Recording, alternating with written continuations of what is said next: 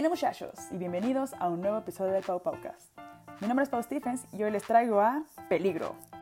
Silvia Peligro que trabaja con bordados y quien hoy nos comparte cómo hace para manejar su negocio, porque esto es un negocio, es un business, cómo organiza sus talleres y cómo maneja su tiempo.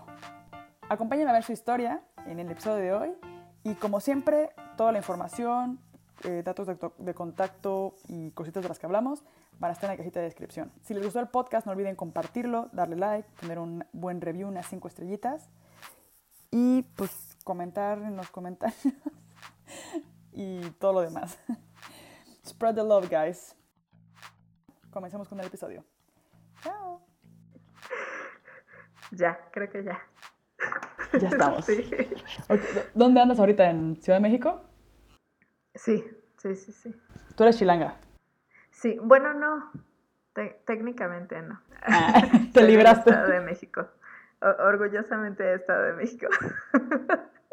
Ay, pero son lo mismo para mí. Bueno, sí, casi lo mismo. Realmente toda mi vida fue este, aquí en la ciudad. O sea, por la misma cercanía, pues la escuela, mis papás trabajaban en la ciudad. Entonces sí, realmente sí, este, siempre he estado aquí. ¿Y ahora estás ahí en, en, la ciudad? Ajá, sí, ya viviendo. Estoy viviendo en la del Valle.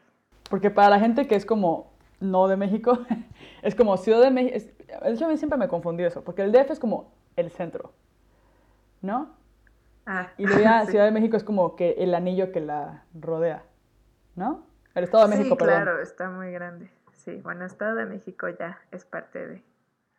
Y ahora es Ciudad de México. Digo que me tiene súper confundida eso. Es como, a ver, DF, Ciudad de México, ¿qué es? Pero bueno, ya no hablemos de esas cosas confusas. Y no, no, sé por dónde empezar la entrevista, no sé preguntarte como, ¿cómo fue que aprendiste a bordar? O, A bordar. o si nos cuentas como qué estudias, o sea, como cuál crees que es la mejor manera de contar tu historia, empezando como por cómo elegiste tu carrera y así, o empezando como cómo aprendiste a bordar, o puedes presentarte como, O una mezcla. como tú crees que suena más O chido. como yo quiera.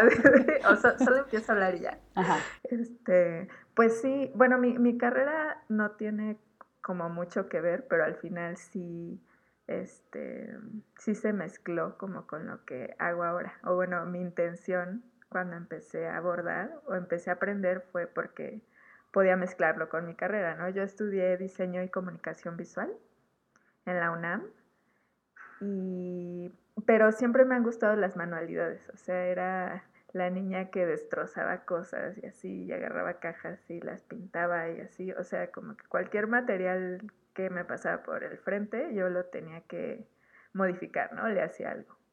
Entonces siempre me ha gustado mucho hacer cosas y conforme fui creciendo me empezó a llamar mucho la atención diseño de modas y como corte y confección, costura y esas cosas, como textil. Y eh, em- pues empecé a investigar, empecé a tomar pequeños cursos y me di cuenta que me costaba mucho trabajo. o sea que, que corte y confección era demasiado para, para mí. Y, este, y lo dejé, o sea, pero siempre como que tuve esa curiosidad de lo textil. Y pues ya pasó, siguió la vida, estaba pues estudiando la prepa normal y eh, cuando me tocó elegir la carrera, pues sí pensé, a fuerzas tiene que ser como algo creativo, ¿no? Quizás no tan manual, pero sí que tenga que ver como con gráfico, porque también me llamaba mucho la atención el diseño editorial, ¿no? Entonces, sí, mi sueño era este, trabajar en una revista y así, como que ese era mi ideal, así sin saber realmente mucho de qué se trataba, ese era como el sueño. Entonces empecé a investigar como carreras y me encontré esa, esa carrera en la UNAM. Me ayudó mucho que tengo una tía que es este, maestra en la UNAM de sociología y ella como que me vio muy perdida y me dijo, este, mira, ten todos estos folletos y así me dio como bonches y bonches de todas, todas las carreras que tiene la UNAM, ¿no? Entonces, literal fui descartando, ¿no? O sea, como las que en serio pues nada que ver conmigo, como, no sé, matemáticas, este, biología, cosas así. pues bye, ¿no? Y así empecé a reducir literal viendo todas las opciones que había. Y... Eh, siento que es una... Ah, perdón, que siento que esa es una manera como si estás muy, o sea, como es un buen tip para los chavos que van a elegir carreras, como de, güey, si no tienes idea, comienza por lo que definitivamente no quieres hacer. Porque yo también hice eso. Ajá. Eso fue lo que yo apliqué también. O como que hay gente que lo tiene bien claro, como de, no, yo quiero ser doctor, no sé mi especialidad, pero sé que quiero ser doctor. Pero en mi caso yo no tenía idea, o sea, puede ser, pues no cualquier cosa, pero entonces cuando empiezas a descartar es como de, ok, ya fue mejor. Entonces eso es un buen tip para, si vas a elegir tu carrera y no tienes ni idea, descarta las opciones hasta que te quedes. Lo último que con el que te quedes es pues Sí, claro, este, es, ajá, con las últimas opciones como viables y ya sobre esas investigar. Realmente sí que hicieron investigación a fondo, como a veces te recomiendan que busques a alguien que ya haya estado en esa carrera y como que le preguntes en qué trabaja y así, la verdad no lo hice, ¿no? Pero creo que, creo que elegí bien, este, y afortunadamente pude entrar a la, a la UNAM porque yo hice el examen. Yo, yo no fui pase directo, sino fui con examen y me quedé. Está difícil, ¿no? Eso es súper difícil, según yo. Este, sí, está difícil. Más, este, por ejemplo, para mi carrera, hay muy poquitos lugares, porque mi carrera no está en CEU. Solo está en la que ahora es em, la FES, la de Xochimilco, que antes era la ENAP, ahorita ya no se llama así y en Cuautitlán, o sea, en las dos puntas perdidas del mundo. y, hay muy pocos lugares. O sea, donde yo estudié, que fue en Cuautitlán, solo había 15 lugares para examen en cada generación. O sea, sí estaba rudo, ¿no? Entonces, afortunadamente me quedé. Y pues ya empecé a estudiar la carrera y pues al mismo tiempo un día feliz vagando en internet este, me encontré el trabajo de unas chicas que, o sea, si hay un momento que yo recuerde que haya sido así como un antes y un después, fue cuando encontré su trabajo. Este, son unas hermanas que se llaman, bueno, tienen un estudio que se llama Maricor Maricar, o Maricar Maricor, no, no recuerdo el orden, pero bueno, ellas este, son hermanas y tienen su estudio en Australia. Ellas creo que son de Singapur. Y bueno, lo interesante de su trabajo es que ellas eh, resuelven campañas así como para clientes pues reales, ¿no? O sea, no sé, aerolíneas, hicieron por ejemplo una portada para la revista Vogue y todo era bordado a mano. Entonces a mí se me hizo muy interesante, o sea, yo nunca había visto algo así, dije, wow, ¿qué es esto? Es textil, pero no tengo idea qué es. Este, y, y se mezclaba con lo que yo estaba estudiando, ¿no? O sea, yo estaba en diseño y pues tenía mucha curiosidad sobre eso, ¿no? Cómo ellas mezclaban las tipografías como elementos gráficos con los hilos, ¿no? Con lo textil que a mí me había interesado pues muchos años antes, ¿no? Y que lo había dejado como relegado. Y pues sí, a partir de ese momento dije, yo tengo que aprender cómo se hace esto, ¿no? Que tendría como unos 20 años más o menos. Y pues ya empecé a investigar y, aprendí yo sola, o sea, literal comprando materiales así sin saber para qué servían y empezando a hacer cosas. eso también es como una, una característica que, que, me define mucho, que me gusta ser autodidacta. O sea, que es como, a ver, o sea, sí está padre que alguien te enseñe, pero también descubrir las cosas tú mismo. Yo juraba que me ibas a decir como, como de, no, pues fíjate que mi abuelita Ah. Porque a mí mi abuelita me enseñó, o sea, mi abuelita intentó, cuando yo era niña, me acuerdo que me compró así para hacer punto de cruz. Y también ella hacía como cuadros. Ahora lo pienso y digo, mi abuelita qué talento tenía. La verdad es que le voy a decir como de abuelita. ¿Cómo son tus cuadros? Porque eran unos cuadros que ella pintaba, así como una, así como una casita. Y todo el follaje, o sea, estaba pintada la casita así con, con, no sé qué era, no sé si era óleo o acrílico que era pero todo el follaje las plantas y las flores y todo lo hacía este bordado. Entonces hacía como unas florecitas así súper bonitas y se veía como que... Se veía, o sea, ahora lo pienso y digo, estaba bien bonito. Yo en ese momento pues era una niña y no... Y ella me decía como, no, yo te puedo enseñar. Y era como de, no, gracias. Y, Pero mi abuelita sí era como cliché de eso. O sea, era como, como la abuelita que borda y, y teje y... no tanto de tejer, o sí, no, me acuerdo que también en Navidad nos hacía pantuflas, nos llevaban unas pantuflas tejidas.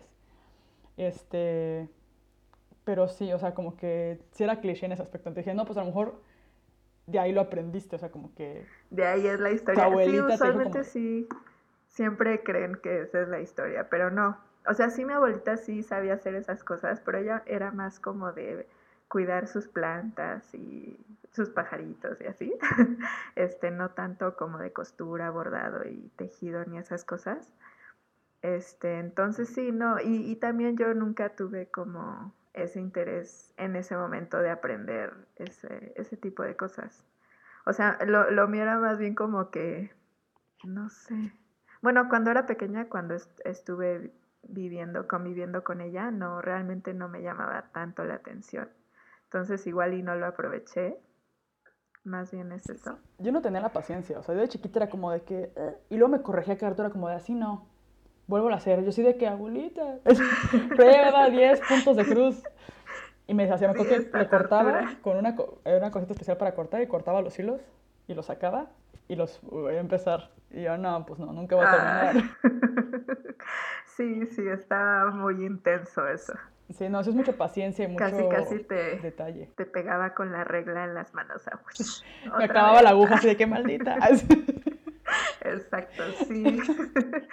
Ay, no, pero no, hasta eso yo sí tengo la paciencia. Es, es extraño porque tengo mucha paciencia para ese tipo de tareas, pero por ejemplo, a veces con la gente no siento que no tengo tanta paciencia. Quizás eso no es bueno que lo diga, pero, pero así es. Sí, como que hay tipos de este, paciencia. como que, ajá, es, es una tarea muy repetitiva y ya, ya que la dominas puede ser muy relajante, ¿no? Porque es muy repetitiva. Entonces como que entras en un trance este, y se vuelve muy relajante. De hecho, mucha gente, ajá, exacto, mucha gente lo usa como terapia. Porque es como una actividad que haces como tranquilo, en solitario y pues es repetitivo. Sí, está, está bueno. Sí, la gente también dice que la cerámica es... ¿Dónde escuché hace poco? Ah, este, sigo a, una chica que hace ilustración que se llama Fran, Franer, y la tengo en ah, Patreon. Y ella compartió que, que, que, como que ha tenido como temas como un poco que ha estado medio ansiosa y le dice a la chica como de, alguien le puso como de, oye, pues deberías hacer cerámica. Y yo me quedé como de, eh... para mí la cerámica no es relajante, güey. es como la gente se lo imagina como de que está torneando y como que, yo digo, bueno, o sea, para mí Ghost. siento que ya cuando, por ejemplo, el torno, y ya que lo dominas así cañón, pues siento que sí puede llegar a como que hacer ese proceso de que estás solamente jugando con tus manos y el movimiento y la pieza se va como que armando. Pero en general, yo no considero, o sea, a mí no me relaja la cerámica. Todo el tiempo estoy pensando como de, si hago este parche, ¿explotará en el horno? O, o a veces, por ejemplo, las cosas no salen. Cuando abres el horno y no te sale, no se siente chido, eso no está relajante te rompe el corazón. Entonces yo no sé como que mucha gente tiene esa idea de que la cerámica es súper relajante, pero digo, bueno, no sé qué cerámica harás tú, pero la que yo hago a mí no me relaja. O sea, no me genera estrés, pero no me relaja tampoco. Claro, depende de la intención, ¿no? Bueno, o sea, si, si lo hacen como nada más para jugar y realmente no buscan como un resultado específico, pues sí es relajante, ¿no? O sea, sí. Y yo creo que no es tan repetitiva. O sea, en este aspecto no es un trabajo de repetición a menos de que estés haciendo como una pieza en específico en la cual repitas algún patrón o de que le pongas eh, muchos piquitos o le pongas muchas cosas, pero en, principio no es algo que, que hagas como tan en automático, por así decirlo. No sé. Ya. Lo voy a probar, voy a intentar hacerlo meditativo, ya te contaré, pero en principio a mí no me relaja. en lo más Tu ojo brincando. ¿Quién dijo eso? ¿Quién se atreve? Sí, Pero bueno, continúo con Pero bueno, sí, exacto. Pero volviendo al tema, pues ese fue como el momento en el que yo me decidí a, empezar a, abordar, como para unir lo que estaba estudiando, que era diseño gráfico, y lo textil, ¿no? Que, que pues elegí que fuera el bordado. Y ya así empecé. Y eh, pues empecé aprendiendo a la par que seguía con mi carrera y, y que empezaba mi vida godín y todo, ¿no? ¿Aprendiste como online o fuiste a cursos como físicos o...? No, sola, em, un poco online, o sea, literal típico videos de YouTube y libros y simplemente agarrando los materiales, este, porque de hecho yo eh, específicamente, no sé, en agujas, yo prefiero usar agujas que no son de bordado. ¿Por qué? Porque cuando yo empecé a aprender, pues no sabía que existían agujas específicamente para eso, ¿no? Entonces, este, empecé a practicar con otras y me empecé a acomodar con otras herramientas. Entonces, este, sí, fue muy, em, fue un aprendizaje totalmente en solitario. Si realmente hacía una clase con alguien más, no, no, nunca tuve. Y siento que este tipo de carrera, carreras o como, ¿cómo llamarlo? Tiene una palabra, como disciplinas o como cosas, si quieres aprender esto, lo mejor es autodidacta. O sea, también yo la cerámica la aprendo autodidacta. Y es como, como, como de los moldes lo aprendí porque primero había intentado hacer moldes yo solita y luego, ya que tuve mi taller, pues Ray hacía los moldes del taller. Y yo como que veía y ya me daba tips. Y según yo le iba a ayudar, me decía, no, vete mejor, güey, me vas a joder todo. Pero bueno, como que observando y viendo cómo lo hacía él, aprendí. Y sí es verdad que como que puedes investigar y todo, pero hasta que no lo estás haciendo, aprendes. Por ejemplo, ahora que hice el último, que lo terminé ayer, ya que lo estaba terminando, dije, güey, la cajeteé en esto, en esto. O sea, pero ya que lo tenía ya ahí hecho, dije, la próxima, o sea, como que la próxima vez ya sé que en esta parte debe de quedar así, ya está, ya está. Pero pues hasta que no lo haces no puedes prever esa situación. Entonces es una mezcla entre investigar, este, y todo, y ya, pero ya literal lanzarte a hacerlo. Porque siento que hay gente que se queda estancada como en el investigar, investigar, investigar, ver videos, ver videos, ver videos de YouTube, tutoriales, tutoriales, y que nunca se lanzan a realmente hacerlo. Pero realmente hasta que no lo estás haciendo es cuando realmente aprendes. Claro. Sí, justo, justo sobre ese tema, yo creo que, que no hay una forma como mejor más bien depende mucho de la personalidad de la persona que quiera aprender, ¿no? Porque hay gente que no tiene como esa iniciativa de buscar, ¿no? O de este, arriesgarse a probar las cosas, ¿no? Como que necesita que, que alguien la agarre de la mano y le diga, así son las cosas, ¿no? Entonces sí es como mucho de personalidad, no, no todos lo hacen. Este, entonces yo, yo siempre les digo que la forma no mejor, sino más rápida, es ir con alguien a que te enseñe, ¿no? O sea, en un taller o que le digas a tu abuelita o etc., ¿no? O sea, que alguien más que ya pasó como por todo ese proceso de ensayo y error, te enseñe como ya los tips este, depurados, así de así se hace y si haces esto te va a salir mal, o sea, que ya probó todo, ¿no? Pero pues si eres una persona que le gusta como investigar este, no le importa tardarse más, pues puedes aprender solo. Sí, sí que es verdad que es como, más, como dices, más rápido si hay alguien ahí. Y, Pero si realmente lo quieres y no hay nadie que te pueda ayudar y realmente lo quieres, aunque no haya ese, esa persona, lo puedes lograr. O, por ejemplo, yo sí, claro. voy a clases de alemán. Estuve dos años viviendo en Polonia y todo el mundo me decía, güey, ¿por qué no aprendes alemán? O sea, ¿por qué no te...? Y luego, güey, es que yo no puedo solita aprender alemán. O sea, es tan diferente en mi cabeza porque solita me puedo tirar horas viendo videos de cerámica o tutoriales de o cómo hacer un video o cómo editar, como para ahora que quiero hacer el podcast, investigando como de la mejor manera de grabar, no sé qué, bla, bla. Y investigando, investigando y viendo viendo viendo. Pero el alemán es que la neta, como que no quería aprenderlo. Es como, ¿para qué me hago güey si la neta no es mi prioridad ahora mismo? O sea, como que me interesa más aprender otras cosas, como a pintar o este, cómo hacer un video o mejorar cerámica o así, que aprender alemán. Entonces lo que hice, pero es algo que sé que tengo que hacer, porque me casé con Hagen y porque él sabe español y por mi orgullo y porque vivo en Alemania y porque no quiero ser esa persona que es como, ¿de cuánto llevas en Alemania? No, cinco años. Y no hablas alemán. O sea, no quiero que la gente me vea con esa cara que yo a veces uso para ver a la gente que no sabe hablar el idioma. como ese judgy face como de, no aprendiste, güey, y llevas cuatro años acá, güey. No jodas. Entonces, me metí a clases intensivas. Y lo que pasa ahí es que pues me obligo a mí misma a ir a clases y es como, pues ya estoy inscrita, ya pagué, ni modo que no vaya. Entonces voy y ya siento que como que, fulfill, o sea, como que ya lleno ese hueco en mi, ese vacío, que como que siento culpable de no aprender por mi cuenta, pero digo es que la neta no puedo. O sea, son cosas que, que no tengo la fuerza de voluntad que se requiere para aprender a hacerlo y que sé que es mejor meterme en una clase. O también hacer ejercicio.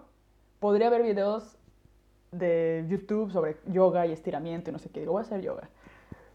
Pero me cuesta, o sea, me cuesta mucho trabajo esa disciplina como de ponerme a ver el video de yoga y hacerlo. Entonces digo, lo mejor es ir a clases. Nada más que aquí están bien caras. O sea, aquí sí me duele el codo y ya estoy pensando como, a ver, ya, güey, pon el pinche video. Es gratis. Pero creo que al final me voy a quedar nada más gorda y, y, sin flexibilidad y ya. Pero bueno, ya veremos qué pasa con eso. Sigo trabajando en ello. Pero sí, o sea, me puedo tirar más bien horas en lo que realmente me interesa. Y eso Claro, exacto.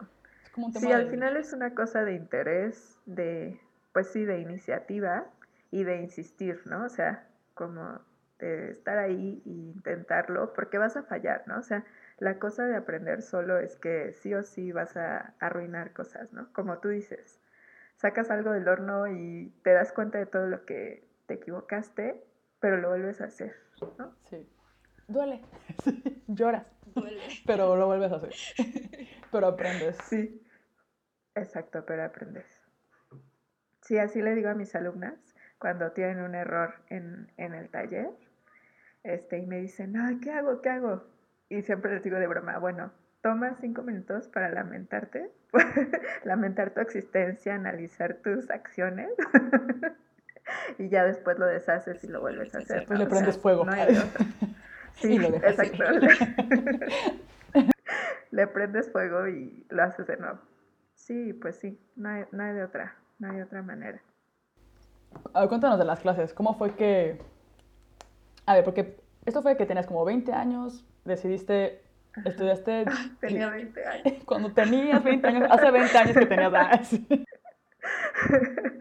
no, este te graduaste y empezaste a trabajar de Godín, dijiste, ¿no? Y mientras tanto estás aprendiendo a todo el tema del bordado.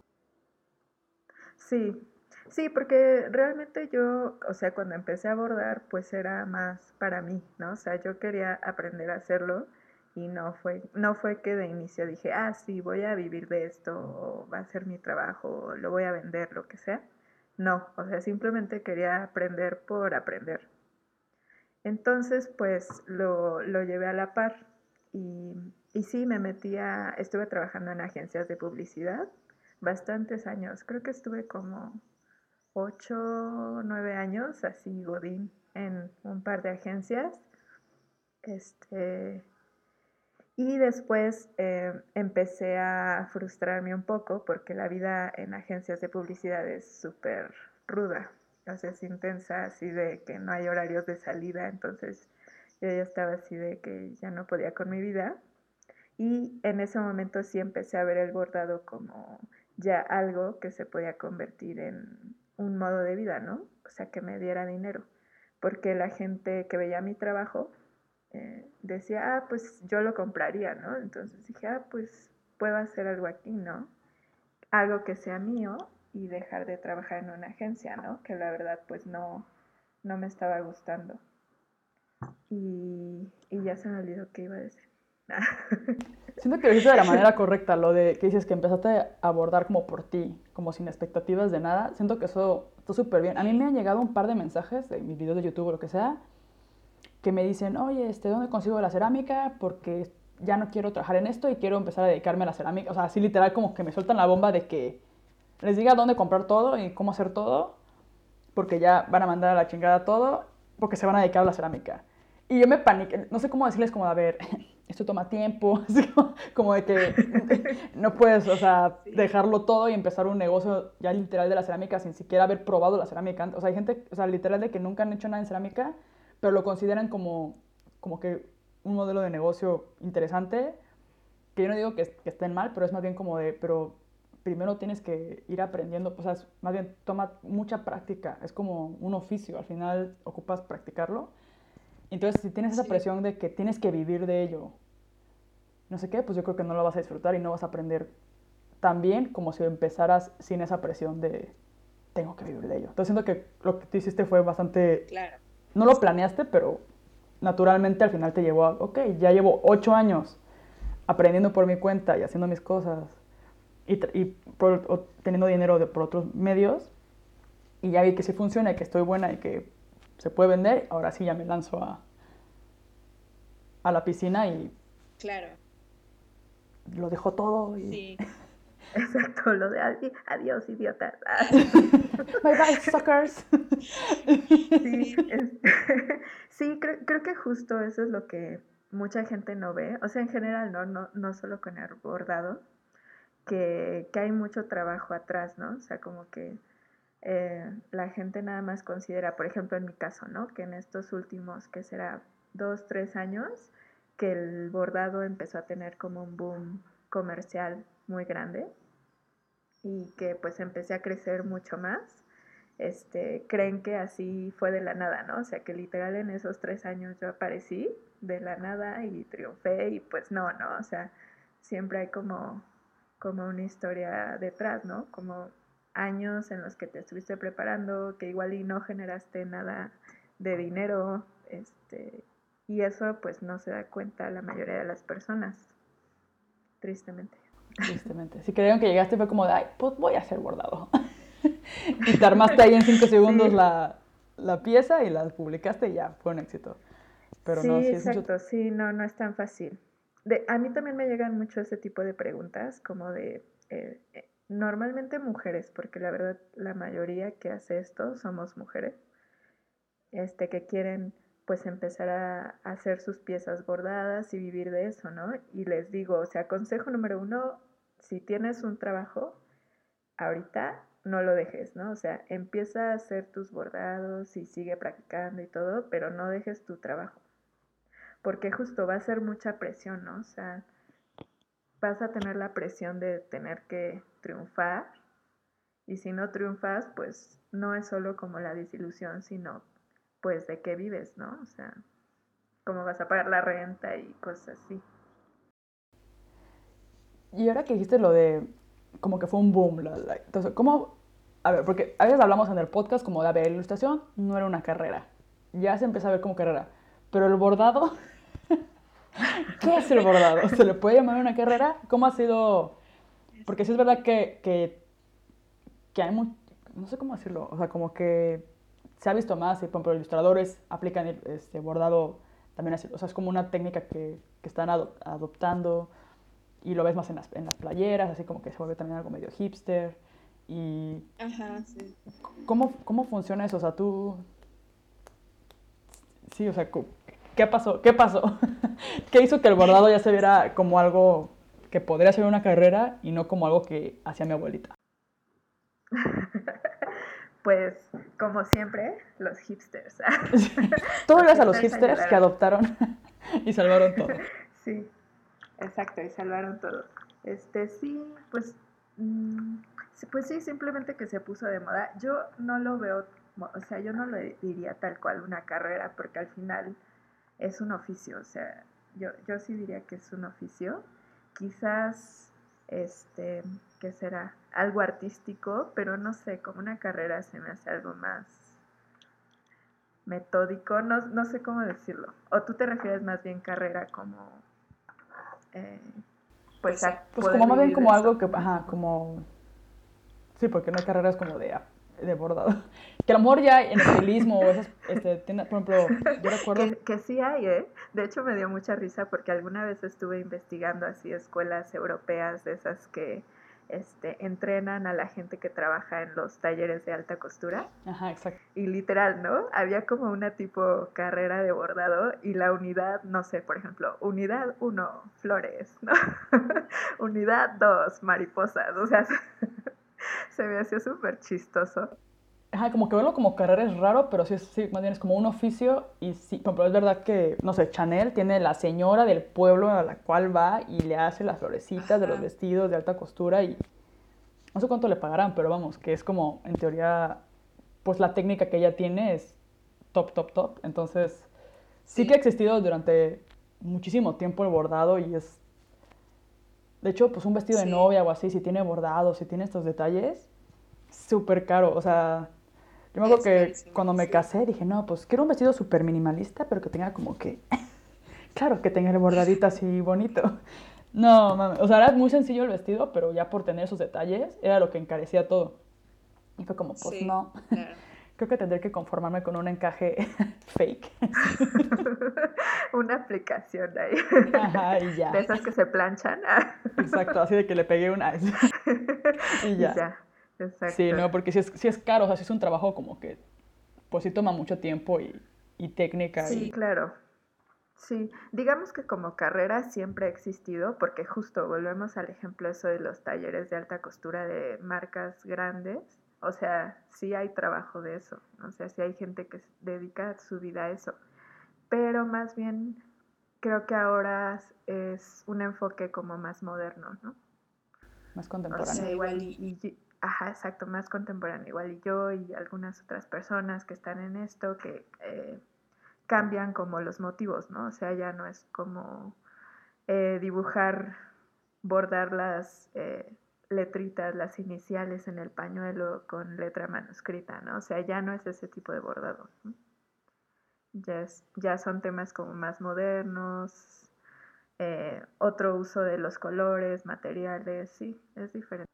Yo lo veo sí como una aplicación de la ilustración, como otra herramienta digamos, hay gente que hace acuarela, ilustración con acuarela, ¿no? O sea, quizás podrías hacer ilustración con hilo. Como, yo lo veo más así. Sí, no, sí, los, ilustradores están robando todo. ya, ahora los ilustradores hacen cerámica, hacen bordado, hacen todo y ya basta. ya estuvo bueno. Pero así como que siento que se presta a la ilustración como a, probar otras técnicas, probar animación, o sea, digital, eso, está padre de la ilustración. Y siento que también como, como, ¿tú cómo te llamas a ti misma? ¿Como bordadora? Como bordadora, sí, ese, es un gran dilema. Este, pues sí, bordadora. Como bordadora, como bordadora profesional. Exacto. También necesitas ilustración, ¿no? O sea, ocupas saber ciertos Sí, mm. pues saber como un poco de ilustración y todo, para, porque al final... Claro, sí. Y creo que justo eso es lo que, eso es algo que me, me ha ayudado mucho, como a desarrollar mi marca en general. Este, tener como ese este background de mi carrera, ¿no? O sea, de diseño. O sea, de que sé tomar fotos, de que sé hacer ilustración vectorizada, o sea, tengo ese conocimiento, ¿no? Que tomé clases de dibujo, entonces ya tiene ciertas como nociones de cosas que me ayudan a complementar todo lo que hago.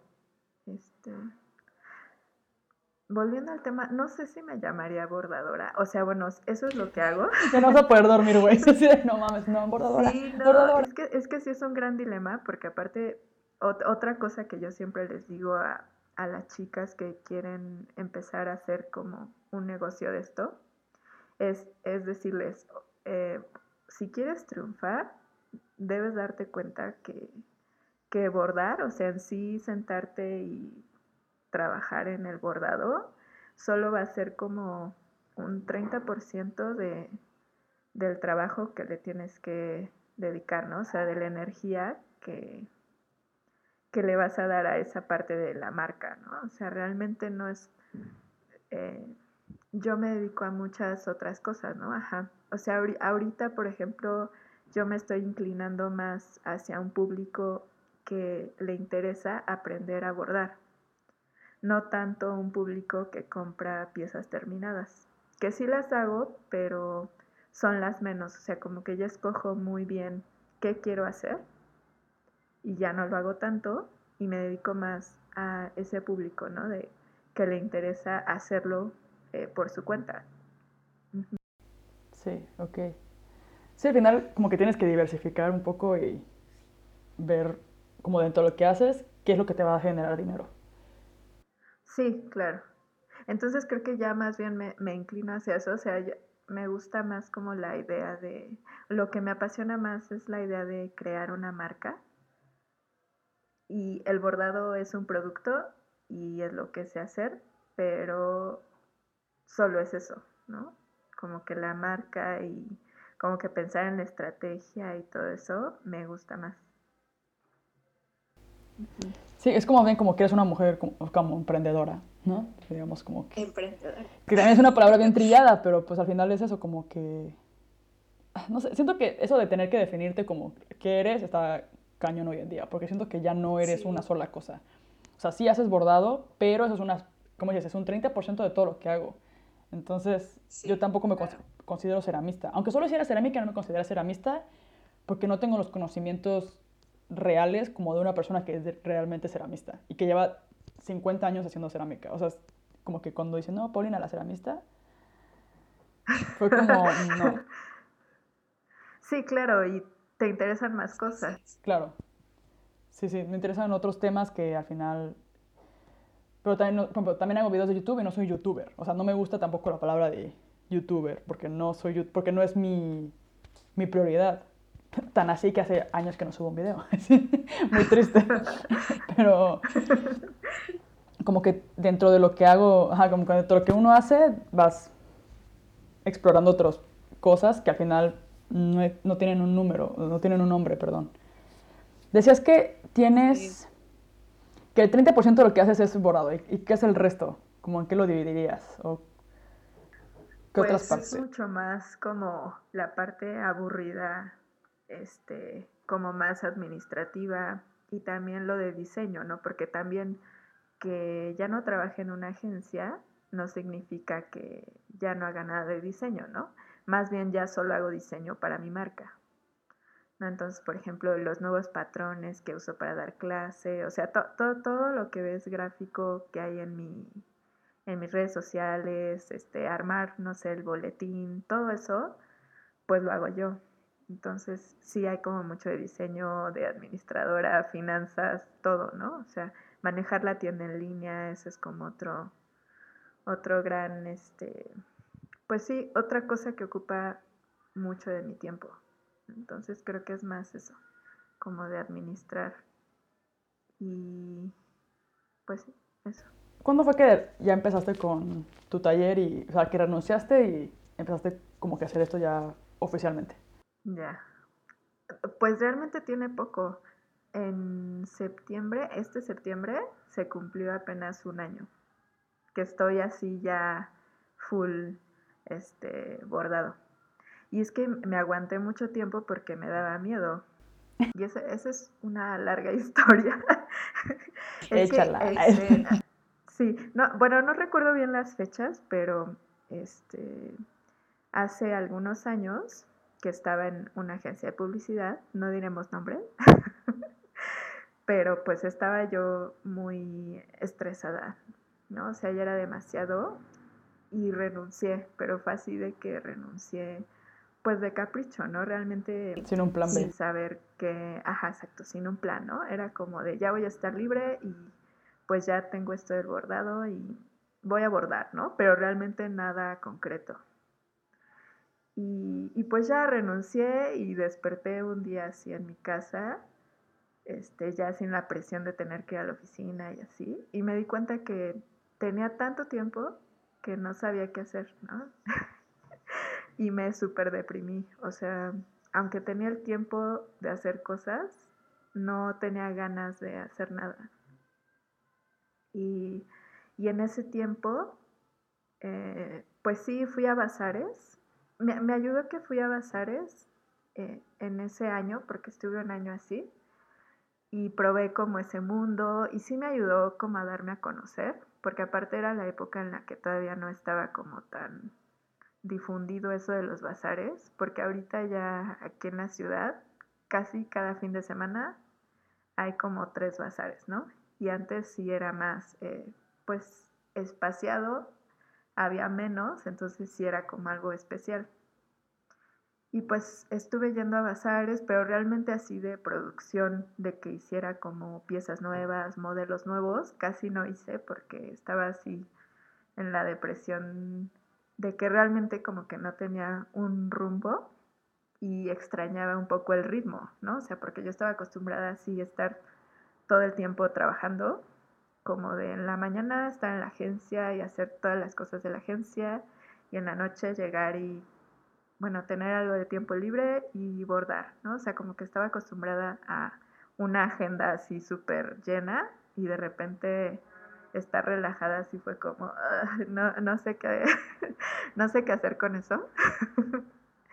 este, entonces, después de ese tiempo volví a trabajar y a esa última agencia a la que entré a trabajar me fue muy bien porque no tenía un horario tan intenso, entonces me permitió mucho como que seguir trabajando y a la par seguir con mi marca, que igual poco a poco iba este, vendiendo más, produciendo más. Entonces, este, estuvo muy bien. Así, así duré, en la última agencia duré tres años, que, tres o cuatro años, que fue pues bastante. Este, pero sí me ayudó mucho que, que específicamente esa agencia fue como muy buena. Mi jefe fue muy, muy bueno. Este, porque llegó al punto en el que un año antes de que yo renunciara, le dije, oye, pues tú sabes que yo tengo, yo tengo mi marca y todo, este, quería ver si me podías dejar hacer unos días de home office. Bueno, primero llegué con todo. Recuerdo que le dije así que quería hacer como full home office para yo poder... Nosotros la bomba así como de, mira, yo quiero ser jefa. Exacto. No, pues sí, tenía que intentarlo, ¿no? con todo. Entonces dije, oye, pues sí, quería ver si podía hacer home office porque pues mi trabajo de diseño realmente, este, con que estés conectado a internet y mandes como cosas por correo y WeTransfer y así, pues puedes hacerlo desde donde sea, ¿no? Entonces, eh, lo negociamos y al final, pues no me dejó hacer todos los días de home office, pero me, me dio dos días. Entonces yo iba un día sí y un día no. Y ya con ese pequeño eh, tiempo extra, pues yo podía como ver proveedores y este, ir a la oficina de correos, enviar mis cosas, cosas así, ¿no? Que sí me ayudaron mucho y que al mismo tiempo este, me ayudaron como a, aprender a trabajar en casa, ¿no? Porque ya no era de golpe, ¿no? Sino era como una pequeña prueba de, a ver, hoy vas a estar en casa y te tienes que aprender a organizar, que a empezar a trabajar a cierta hora y terminar a tal hora. Entonces como que empecé a poco a poco generar una disciplina que creo que es muy importante para gente como nosotros que pues trabaja solo desde casa, que tú tienes que ser como tu propio jefe. Y este, como que ese, ese cambio gradual me ayudó mucho porque ya no fue como de golpe otra vez renunciar y no saber realmente qué hacer con mi vida, entonces sí, sí, ese, esa última época estuvo muy bien y pues sí ya llegó el punto en el que mi marca era demasiado, ¿no? O sea, ya tenía dos trabajos de tiempo completo y era cosa de elegir, ¿no? O sea, pues si vas a hacer algo, tienes que hacerlo bien y pues no tienes tiempo de hacer las dos cosas, ¿no? Entonces al final ese fue el razonamiento por el que yo dije, pues le voy a apostar a mi proyecto porque también sé que en esta agencia va a llegar un tope, ¿no? O sea, va a llegar un tope en el que ya no voy a poder hacer más cosas, no voy a aprender más y no me van a pagar más. Entonces, pues, bye. Sí, entonces fue como muy gradual y eso me ayudó mucho como a hacer una transición como que más suave. Igual me dio mucho miedo porque yo ya venía de la experiencia de la super depresión de la libertad hippie Entonces sí, sí, como que me imponía mucho, pero creo que ya, ahora ya estoy más preparada. Sí, sí. Y ya un año, ya sobreviviste un año.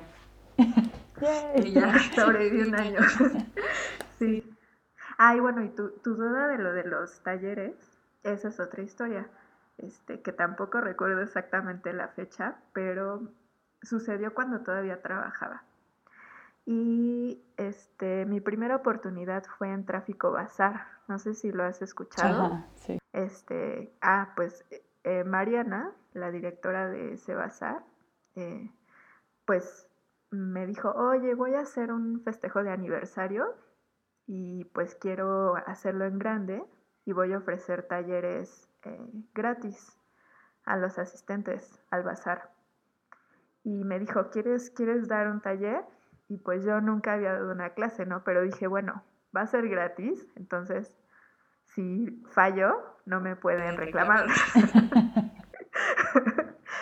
entonces se me hizo como una, una buena primera prueba, porque pues Mariana iba a cubrir los gastos y era gratis, ¿no? Entonces yo tenía como la libertad de, de probar. Y ya así lo hicimos, este, y ahí di mi primera clase y me gustó mucho, o sea, yo nunca había vivido la experiencia de enseñarle a alguien más y me gustó, la verdad sí es como otra satisfacción de, este, de que alguien se emocione porque le enseñaste a hacer algo con sus manos, es como muy satisfactorio. Y pues sí, sí me gustó la, la experiencia y ya de ahí empecé a, a perfeccionar la clase que había dado en ese bazar para poder ofrecer ahora otra, pero ya este, cobrada. Y así, así fue que empecé. ¿No te da de repente como el, ¿cómo le llaman? El famoso síndrome del impostor. Como de que a mí, a mí me ha pasado que como yo soy autodidacta, digo, güey, ¿quién carajo soy yo para enseñar a la gente si yo aprendí solita? ¿no? O sea, como que al final es como... Pero ya lo logré vencer eso, pero antes sí me costaba como más trabajo porque al final fue como de, güey, la neta, toda la experiencia que tengo, o sea, llevo ya... ¿Cuántos años? Pues ya llevo desde el 2012 haciendo cerámica. Entonces esa experiencia, quieras o no, es la que, por la que están pagando la gente, no tanto por la carrera de cerámica profesional. Entonces... Exacto, sí. Sí, justo es eso. La verdad, no, no mucho, o sea, sí, sí hubo momentos en los que en, los primeros talleres que sí decía, ay no, ¿y qué tal si les digo algo mal? O ellos saben algo que yo no sé, y, o sea, sí, como que tenía esa sensación, pero mm, pues se me quitó rápido. afortunadamente como yo nunca he tenido tanto ese problema, más, más bien mi problema es que soy como muy nerviosa y toda mi vida me ha costado mucho eh, hablar con gente, ¿no? O sea, siempre es como, oh, no, las situaciones sociales me estresan. Entonces, más bien en sí, hablar de cualquier tema eh, frente a un grupo como que me imponía mucho. Entonces, más, más bien ese era mi miedo, no tanto eh, mi tema, o sea, no tanto no saber de bordado o más bien eso en general como que esa ansia social, eso es lo que me costaba más trabajo. Y, también quise seguir dando clases porque me di cuenta que me estaba ayudando, ¿no? O sea, como que tener, eh, obligarme a hacerlo, como hablar con gente completamente desconocida y como que imponer cierto respeto, ¿no? O sea, como esa relación de estudiante-maestro me ayudó mucho a sentirme más cómoda entonces, este, pues también por eso me gustó dar clases. Pero sí, eso del síndrome del impostor, creo que no, no, afortunadamente no, no lo he sufrido tanto. sí. Claro, porque yo nunca hubiera pensado que te pones nerviosa de hablar con, como frente a un grupo de gente o así. O sea, como que ahora que estoy hablando contigo no, no me da esa impresión. Siento que hablas como muy fluido y Ay, gracias. Pues, eh, pues me ha costado, o sea, sí, sí me ha costado y todavía me pongo muy nerviosa. Este, estaba, estaba hablando hace unos días con, otra chica y, yo le contaba que, que, por ejemplo, yo, yo me di cuenta que tenía como esa ansiedad social porque cuando iba a una plaza, así centro comercial, yo me empecé a dar cuenta que me, que me empezaba a doler el estómago y lo empecé a asociar porque pues no, no comía nada malo ni, o sea, no estaba como enferma, sino que simplemente como había mucha gente, yo me ponía tan nerviosa que mi cuerpo lo manifestaba físicamente. O sea, entonces sí, o sea, sí era como un gran problema. Oh, pero sí me, yo sola me he terapeado. Y creo que sí, este, lo he logrado sacar adelante. Sí, sí me costaba mucho. Y cuéntanos de tu estilo, porque me enteré por ahí, o sea, viendo un video de, de Mar, que justo hace poco empecé a ver los videos de Mar, porque casi no encuentro como canales en español y como sobre todo como latinos o que hagan cosas así. Entonces como que la encontré y fue como de, oh. Entonces, y hablaba de que, que tú eres famosa por hacer tus bordados minis. Ah, sí. ¿Por qué? ¿Por qué, los bordados minis? Ajá. Ah, pues me gusta, o sea, me gusta mucho y bueno, la, la verdad, lo que siempre confieso es que hacer una pieza muy grande toma mucho tiempo. Ok, dije, la verdad es que lo, los compro en China. Ay, sí. Eso estás riendo digo, será buenísimo que dijeras eso ahorita. Chan, chan, chan. Así no puedo más con esta Yo no lo Estaría buenísimo eso. no, pero lo, lo, que pasa es que este, hacer una pieza grande o sea, grande hablamos como de 20 por 20 centímetros, pues sí te toma un par de días. O sea, si tiene relleno de color o lo que sea, sí es como, son piezas que no, no acabas en una sentada. Y el bordado miniatura, sí, o sea, bueno, llega, llega un grado de habilidad en que sí logras en un par de horas hacer una pieza chiquita. Yo trabajo principalmente en 3 y 5 centímetros. O sea, la mayoría de las fotos que ves en mi Instagram son en esa medida, o sea, chiquitito, ¿no? Entonces, eh, a pesar de que son complejas, las acabo muy rápido. Y así puedo como que saltar a la siguiente cosa, ¿no? Porque si no me, me aburro. O sea, no, no, no podría estar así días dedicándole una pieza, me cuesta mucho trabajo. Y esa es realmente la razón por la, por la que hago miniatura. Sí.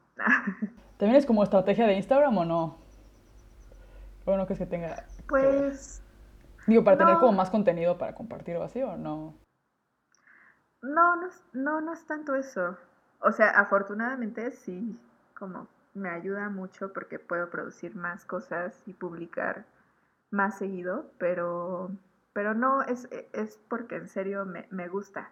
Es que llevo otro nivel de trabajo, porque es rápido pero se requiere mucha precisión, ¿no? O sea, si picas eh, un poquito más a la derecha, ya se deforma la figura, ¿no? O un poquito a la izquierda o así. O sea, sí es como de planear mucho dónde vas a meter cada hebra de hilo para que te quede bien y se entienda, ¿no? Entonces me gusta mucho. Sí, creo que se ve como que es más rápido, o sea, la lógica es que sea más rápido, pero a la vez siento que sí es mucho más, ocupas más técnica. O sea, como que de hecho, pues. Claro, no puedes esconder los errores. Exacto, o sea, lo hizo en el, este, Creo que fue el video que sacó hoy, de hecho. Qué friki. Se me hizo muy chistoso porque lo estaba viendo y luego. después, como, ah, pues yo voy a entrevistar a Silvia al rato. Y este, hizo una carita bien sencilla. Y ella dice, como de, no, o sea, la neta no me quiero. Como que no me quiero lanzar a hacer algo súper complicado ahorita, porque si no voy a terminar odiándolo y no, y no quiero. Y dice, no, pues ocupo practicar. O sea, como que ya está acostumbrada a hacer cosas grandes. Claro. Sí, sí, en grande puedes hacer más errores, ocultarlo, pero sí en chiquito se nota, se nota mucho. Sí, es como mucho detallitos, es mucho... ¿Y no te quedas medio, medio ciega?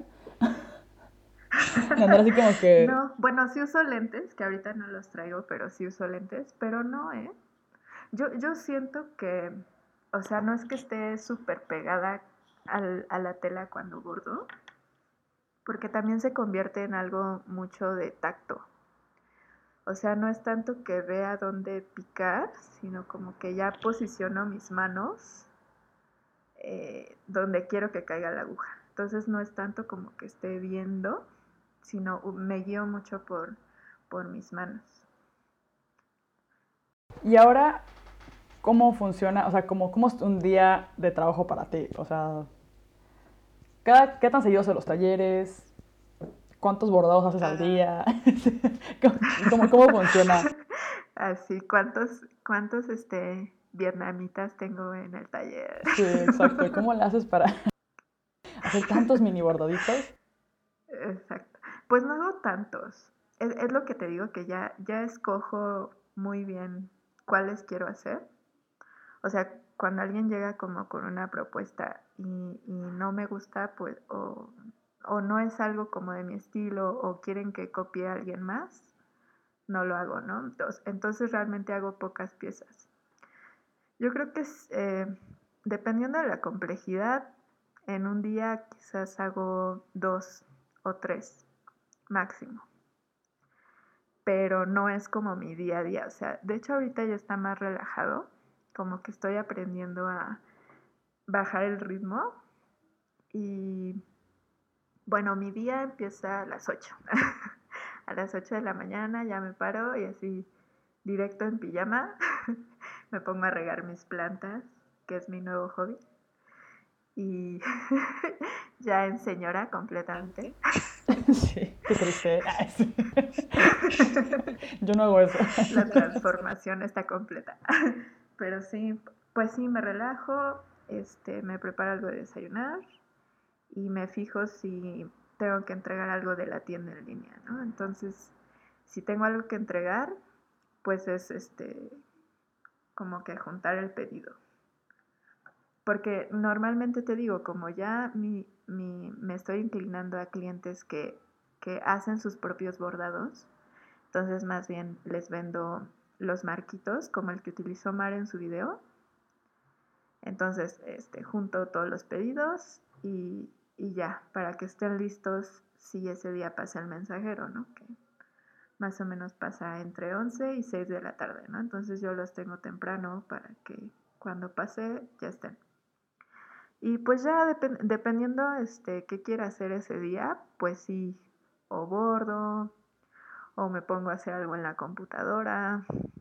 Este sí, la verdad es bastante relajado, o sea, normalmente mi día acaba como a las 5 y ya.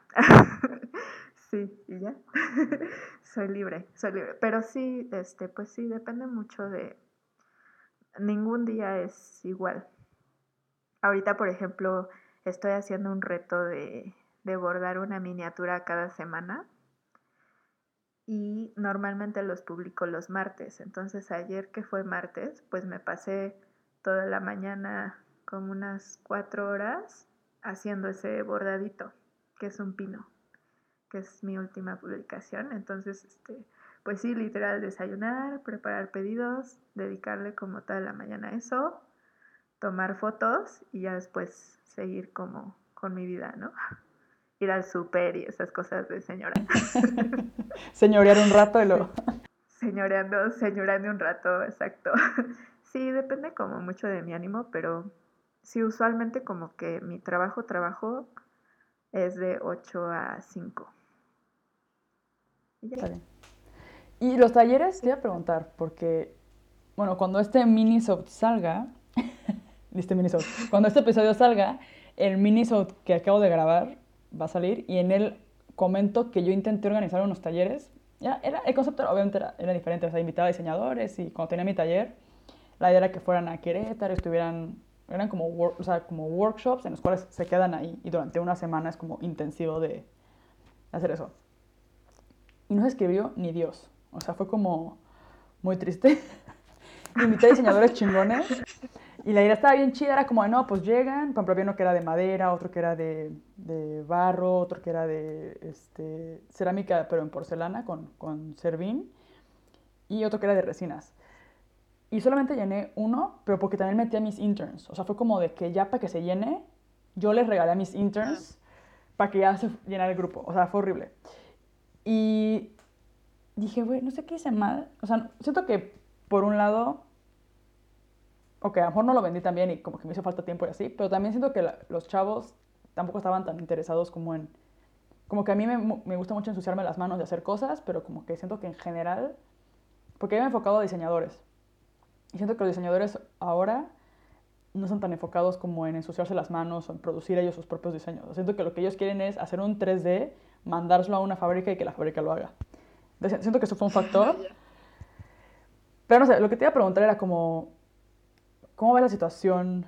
O sea, ¿es difícil para ti llenar un taller o se da fácilmente o como, ¿qué tips me das si pues quiero hacer algún taller algún día? Para que se llene por una vez, una vez por todas. Pues, pues sí es algo muy variable.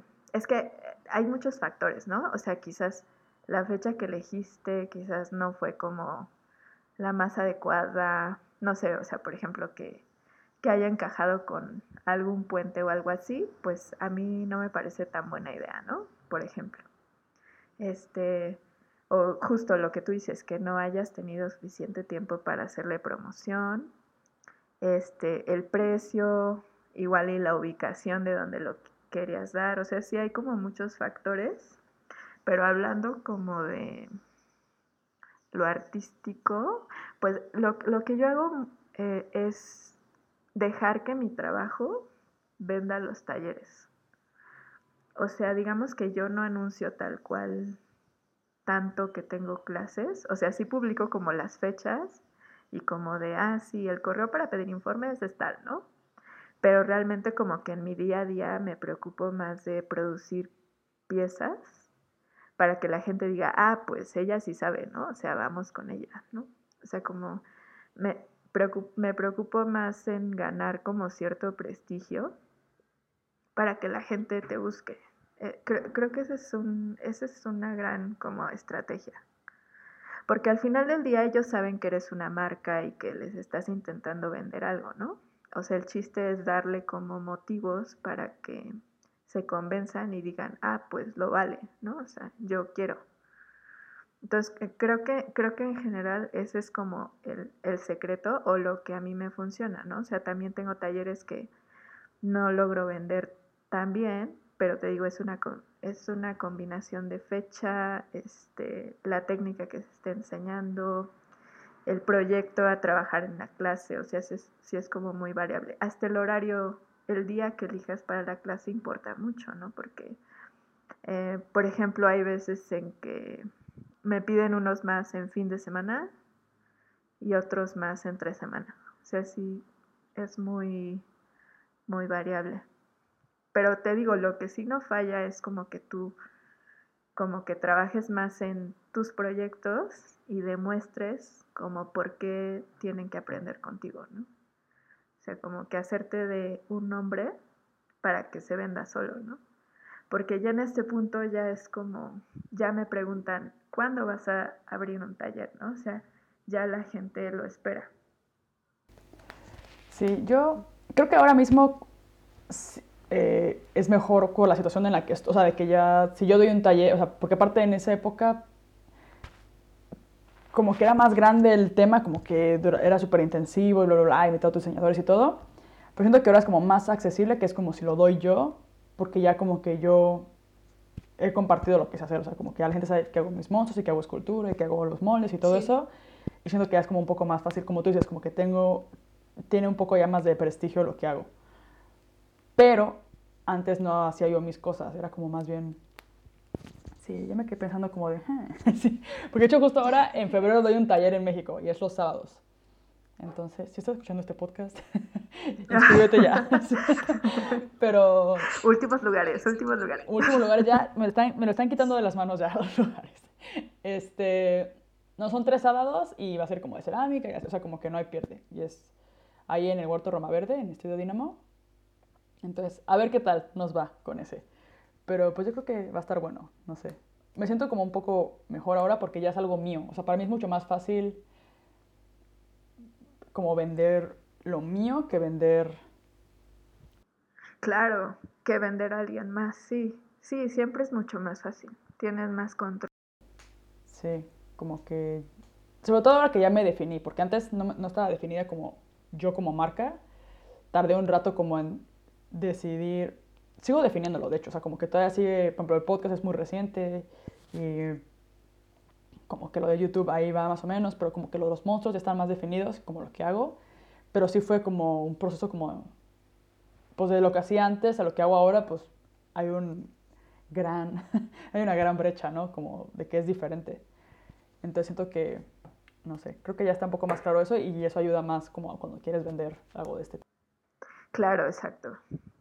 Sí, porque ya te identifican por algo, entonces este, es más fácil que se acuerden de ti y digan, ah, sí, ella es una experta, ¿no? O sea, yo, yo siento que te vuelves experto en algo justo cuando solo te enfocas en una cosa.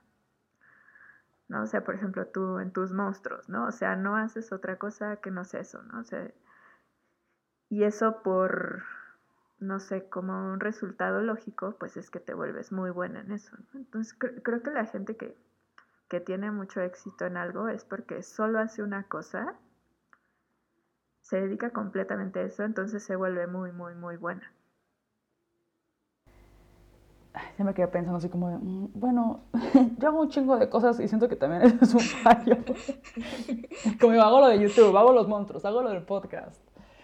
Y a veces no sé si debería de ya nada más hacer una... O sea, no, pues todo me gusta, la verdad. Entonces es como, como que siento que todo va ligado. Pero a la vez... Claro es...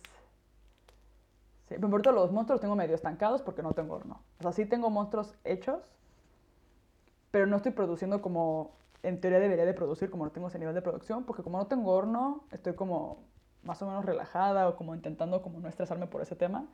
Y como me voy a México en, en febrero, o sea, ya voy a estar, febrero y marzo voy a estar en México, digo, no, pues ya que regrese. O sea, como que ahora siento que, como que aparte ocupo un lugar para ponerlo y todo, entonces es como, bueno, mejor me espero a que regrese ya. Pero no manches, son cuatro meses sin hacer monstruos. Está rarísimo eso. o sea, es mucho tiempo. Pero lo bueno es que en México se voy a poder hacer. O sea, voy a tener la oportunidad de hacer cosillas, entonces va a estar bien. Pero bueno, ya no hablemos de mis monstruos. Ay, de mis traumas, de que ya no sé qué hacer. Exacto, pero igual no, no lo veas como un tiempo perdido, digamos, o sea, siempre esos como descansos te ayudan de alguna manera, ¿no? O sea, quizás en tu viaje te inspiras en algo y se te ocurre otra cosa, ¿no? O sea, o, les agregas algo. Entonces, siempre es bueno, o sea, también creo que, que no es tan sano este, insistir, insistir, insistir, insistir, porque te vicias y al final no sale nada nuevo, ¿no? Entonces está bueno un respiro. Si un viaje es como una gran oportunidad de como que cambiar perspectivas y ver qué otras cosas salen, ¿no? Entonces... Sí, No, y, ahora en el viaje, de hecho estoy súper emocionada porque siento que van a salir cosas bien padres. Para poder el taller, este, me emociona porque siento que ya voy a estar otra vez como con gente que también le gusta hacer esto y como que yo me divierto un buen cuando son los talleres, ¿no? Como que empiezas a hacer cosas y estás platicando y jajaja y se lo muestro muy chistoso y ya está. Y luego pues voy a ir a Oaxaca, entonces voy a trabajar con barro de Oaxaca y así, entonces estoy, estoy como emocionada como por esos proyectos. Pero luego me hace dudar como lo que hablas ahorita, como de qué enfocarse. Siento que si logro balancear las cosas, por ejemplo, el podcast. El podcast lo estoy dividiendo como en, como en dos meses de podcast y dos meses como de producción de podcast y dos meses de podcast, o sea, como que cada temporada dura dos meses aproximadamente, porque son 10 episodios. Este, y cada como break entre temporadas son otros dos meses. Entonces va como, como de dos en dos. Está bien raro, pero lo hago así porque digo, es que así me doy tiempo ya eso es como, como en el mes de break o lo que sea, como de hacer mis otros proyectos que tengo. Porque lo del podcast es como como que es trabajo, o sea, pareciera que no, pero pues tengo como que tengo que agendar las citas, no sé qué, luego tengo que editarlo, me tardo mucho tiempo editando los podcasts, aunque parezca que, aunque no los edito muchísimo que tú digas, este, pero sí como que es reescuchar la conversación, irla recortando, ir escuchando y quitar como sonidos así tontos, entonces eso me toma tiempo y luego pues publicarlos, así, entonces es, es este, como que sí me gusta esta manera de distribuirlo porque me ayuda a mí a, no estresarme de que ya tengo que estar entrevistando a otra persona y tengo que estar entrevistando a otra persona. Por ejemplo, este pues sale, lo estamos grabando ahora en diciembre y sale en enero, porque ya es la segunda temporada. O sea, es como, no sé, estoy probando todavía, pero... Y va, va, bien. Y luego pues digo, bueno, y mientras tanto también puedo hacer los mozos y todo, pero pues no los estoy horneando. Y luego voy a México. Y ya que estoy en México, en teoría mi plan es que estén los podcasts subiéndose solitos, porque los voy a tener grabados desde antes. Y ya cuando regrese de México vuelvo a empezar a grabar la siguiente temporada. Entonces es como... Pero entonces entre medias puedo hacer mis proyectos que tanto quiero hacer. Pero sí, como que no me enfoco. Son traumas de ahorita que digo, a ver, debería de... ¿Qué pasaría si mando toda la chingada y nada más hago el podcast? Sí, claro, o sea, también, también siento que que a veces nos presionamos mucho, pero como que no, no, te, no te das cuenta que eres tú solito quien te metes esa presión, ¿no? O sea, como que quién dijo que tienes que hacerlo cada dos meses, ¿no? O sea, igual y puedes espaciarlos más. Y así tú ya te das como más tiempo, ¿no? O sea, pero sí tú tienes que decidir qué quieres hacer en ese momento, yo digo. Sí, o sea, yo ahorita tengo un, estoy adoptando un estilo de vida súper hippie, o sea que, que literal, o sea, me despierto y si, tengo varios proyectos, ¿no? Porque me gusta tener muchos proyectos y empiezo a hacer el que quiero hacer, no lo que tengo que hacer. O sea, igual siempre cumplo con fechas y así, pero siempre me aseguro de tener el tiempo suficiente para que si no tengo ganas, no, no tengo que presionarme a hacer las cosas. Entonces creo que esa es la mejor forma, ¿no? O sea, al final siempre somos nosotros los que nos ponemos esos límites. Sí. Por ejemplo, este, las fechas de talleres, ¿no? O sea, simplemente si este, me surge algo, al final este, siento que, no sé, tengo muy saturado un mes, pues cancelo unas fechas y no pasa nada, ¿no? O sea, ¿Cada cuándo haces talleres? Pues es, es variable. Este, por ejemplo, ahora en, en noviembre, diciembre, pues estuvo más cargado porque fueron los últimos del año, ¿no? Entonces, y aprovecho como para que este, haya muchos. Entonces, como unos seis, más o menos. Y es que también no todos los doy yo, porque yo solo doy eh, bordado básico, que es como mi técnica, y bordado miniatura, que ya es más enfocado a, este, a precisión. Pero también eh, metí a otras chicas que me ayudan, que ya son expertas en otras técnicas, entonces ellas dan otros talleres. Ok, ah, Eh, súper. Y entonces igual y sí ocupan el mismo espacio, pero ya yo libero mi mente porque ellas se ocupan de cada quien su técnica, ¿no? Por ejemplo, Mar, que da el de costura, pues ella ya se preocupa de conseguir los materiales, de pensar la clase y ya, ¿no? Y ya el mero día del taller yo le ayudo, o sea, yo soy como su asistente, pero realmente la carga grande de trabajo es de ella, ¿no? Ah, súper bien. Y así como que aprovechas el espacio que tienes y como que... Se parece que como que lo alquilas, ¿no? Supongo. Sí, sí, exacto, sí. O sea, literal, digamos que las contrato, o sea, yo, yo les pago sus horas de clase y el material que genere. Bueno, el material que, que haya que consumir y ya. Y yo me encargo de, de tener como todo listo y que la comida y que las mesas y todo y de hacer la promoción, ¿no? Y las inscripciones. Esa es como mi comisión. Ah, no, pues súper bien. Sí, está Sí. bien. Yo, lo que pasa es que en mi cabeza siempre me imagino como que, como que me dice todo bien pinche fácil. Es como de, no, pues hago el podcast estos dos meses, luego los monstruos en estos meses, cuando voy a México hago estos proyectos, cuando regrese a México empiezo a hacer como que los monstruos para la exposición, y entonces nada más tengo que... Entonces, mi problema es que como son tantos proyectos, y he hablado ya de esto como que en otros episodios anteriores, que es como, como que puedo hacer lo que yo quiera. y como que no pongo límites, y como que se me antojan hacer muchas cosas. Y, lo, y realmente quiero hacerlo todo. O sea, es como no quiero dejar de hacer monstruos para hacer el podcast. O no quiero dejar de hacer el podcast para hacer Sí. monstruos, ¿sabes? Y son cosas que van de la mano, pero a la vez son diferentes. Porque mi, como que el, el modo de... Por ejemplo, si hoy iba a grabar el podcast y así, estoy en modo podcast. Y ya no puedo desconfigurar mi cabeza. O sea, hoy no hice cerámica. Pero por eso fue bueno porque el lunes y el martes grabé la clase para Skillshare de los moldes.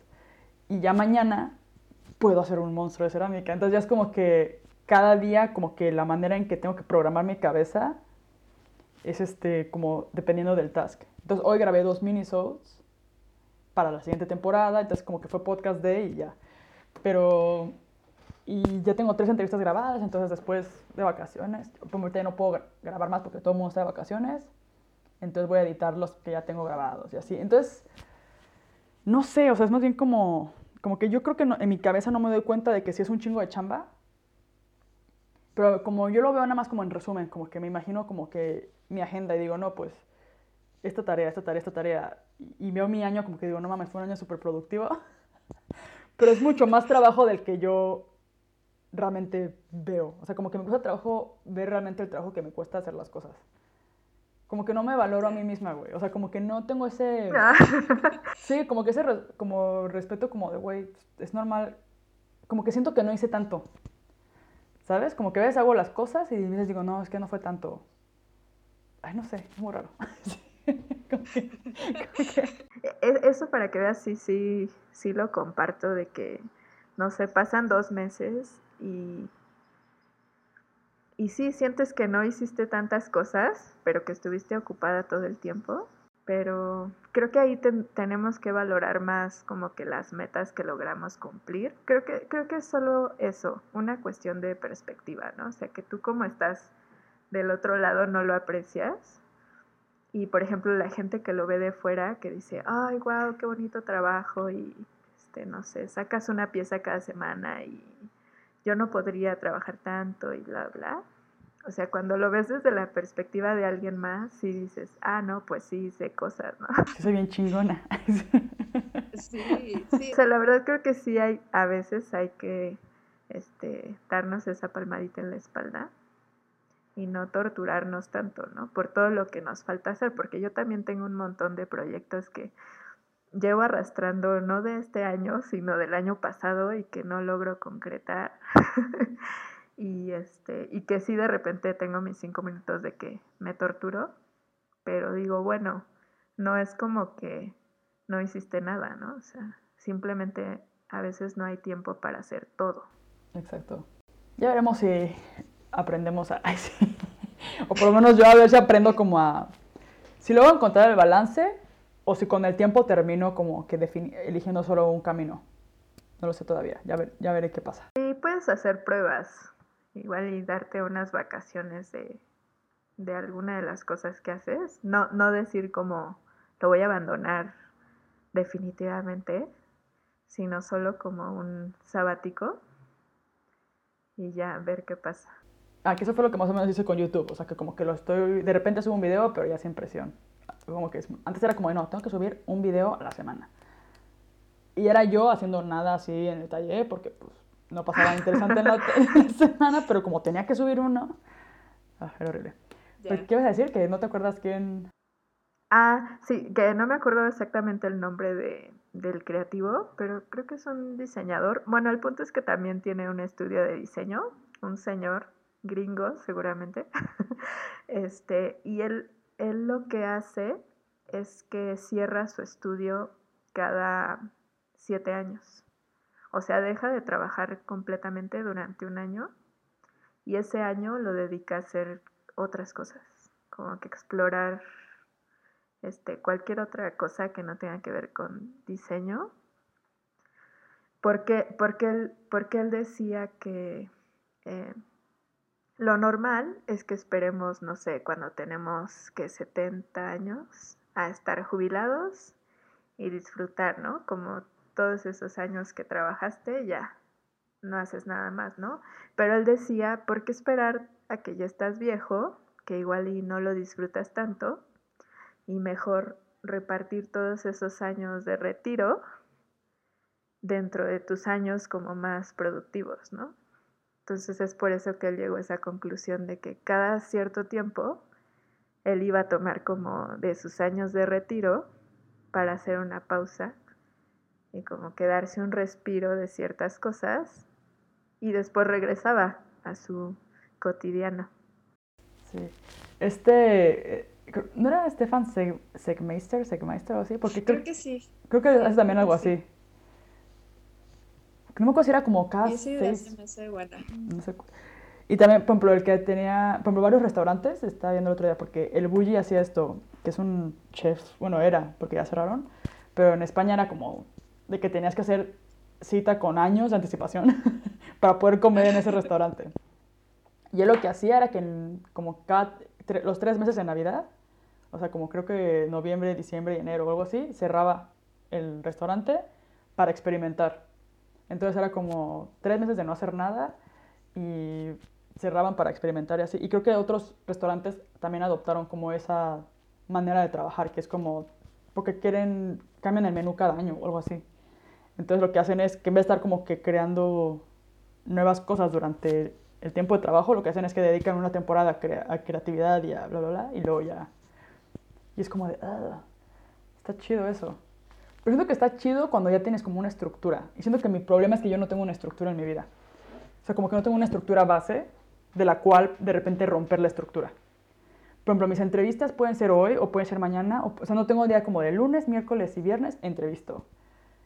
Porque siento que como ya de por sí, pinche horario está jodido de que estoy acá y ustedes están allá y así, me la van a rayar si todavía le digo, y aparte, no solo tiene que ser en tus mañanas, mediodías, sino que también tiene que ser solamente el miércoles o el jueves. O sea, como que no puedo hacer eso. Entonces no puedo como que armarme como una especie como de rutina de, a ver, tal día, tal día, tal día entrevista, tal día, tal día edito, tal día, tal día hago monstruos y tal día, tal día organizo el proyecto de bla, bla, bla. Porque, porque sí, porque no, no, no puedo. Ahora mismo no puedo. y siento que me hace falta esa estructura. Como que siento que por eso no está funcionando bien. Como que no estoy siendo tan productiva como podría llegar a ser porque no tengo esa rutina, por así decirlo. Que quién diría que extrañaría la rutina, pero al final siento que sí es importante. Sí, al final es necesario, sí, sí es necesario. Digo, no tiene que ser como tan estricto, pero sí, este...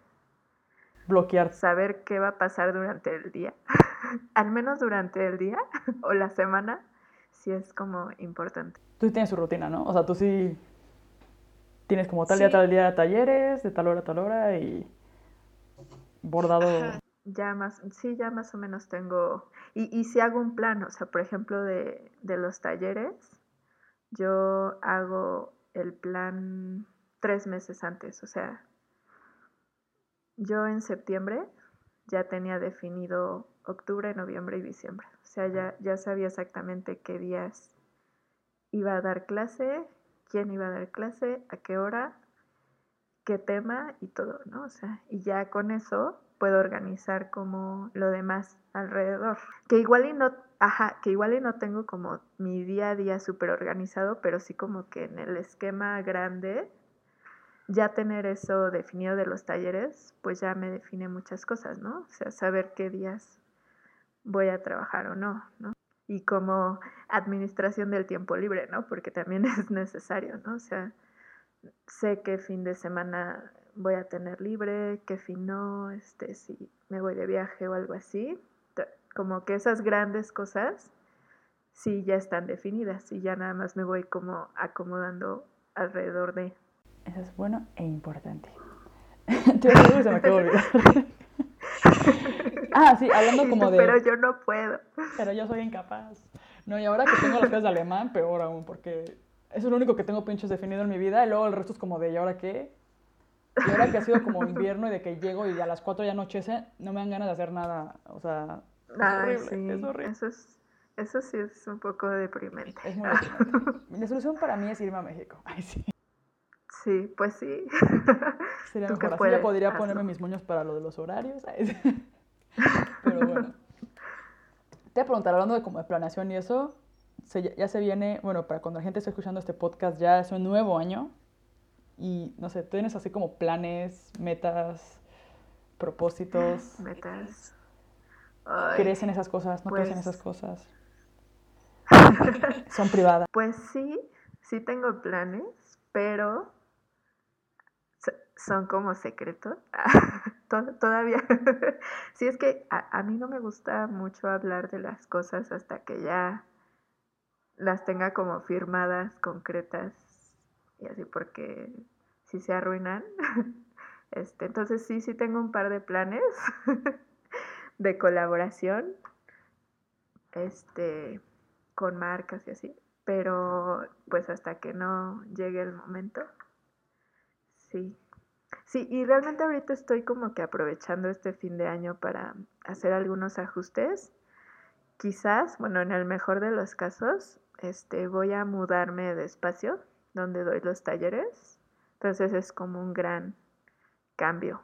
Pero como todavía no tengo bien definido dónde, pues, este, no sé. Pero sí el plan es ya en febrero, ya tener como otro espacio. Esa es como la meta grande del el año. ¿Ahora dónde estás? ¿Estás...? ah, Bueno, no me voy como bien en Ciudad de México, pero... pero estás como en una... Se puede decir como en un lugar céntrico para ser Ciudad de Sí, México. estoy este, a la altura del World Trade Center. Ajá. ¿Se ubicas? No. Está como... Pues está como... ¿Ubicas viaducto? ¿O no? No. Ubico como la Roma, la Condesa, el centro histórico. Ah, bueno, yo, yo estoy abajo de la Condesa. Sí. Oye, Silvia, te preguntar, ¿te Peligro de verdad o esto nombre artístico? Sí, está súper cool eso. La duda del millón. Vamos aquí a destaparte tu nombre. No. Así quiero ver tu acta de nacimiento. quiero documentos. No, no, pues no. Es mi nombre artístico. Nada. más. ¿Por qué peligro? Ah, ¿por qué peligro? No, no, no he, no me he inventado una historia más mística y mágica. Creo que debería hacerlo, pero nunca me he dado el tiempo. Este, me lo puso un exnovio. Es una buena historia, es una buena historia. Me la puso mi exnovio que me cambió por otra. Está enterrado en... Lo tengo aquí, de hecho. Lo tengo dise- este, disecado. En cada una de mis plantitas que riego todas las mañanas. Exacto. Eso sería una buena historia, pero no, toda- todavía vive. Silvia. Peligro. Muchas gracias por platicar conmigo y acompañarme en esta fría tarde de invierno alemán. Sí, ¿eh? Bueno, aquí es fría, mañana invernal también. No hace tanto calor, no hace tanto calor como lo recordaba. Pero bueno. Pero bueno, cuando vaya va a estar ya bien. Voy en febrero, según yo ya no hay tanto frío ya. Entonces, va a estar mejor que acá seguro. O sea, eso sí lo tengo muy claro. Sí. Muy seguramente. Pues muchas gracias y no sé dónde podemos encontrarte. Eh, ah, pues principalmente to- todo el tiempo estoy omnipresente en Instagram, que es arroba peligro. Y ya, principalmente ahí estoy. Este, como que usar otra cosa me, me da ansiedad. Vuelve toda mi, ansiedad social, aunque sea por redes sociales. Sí, exacto, solo Instagram y, y ya. Perfecto. Ahí Ahí pueden encontrar información de los cursos y ver todo. Exacto, pueden ver lo de los talleres, ver mi trabajo, ver como mi día a día en mis stories y ya. Esa es como mi principal forma de contacto. Ok. Pues muchas gracias Sí, gracias por invitarme. por, por venir. Gracias por decir que sí. Así le digo a todo el mundo últimamente. Ah. Gracias por decir que sí a la entrevista.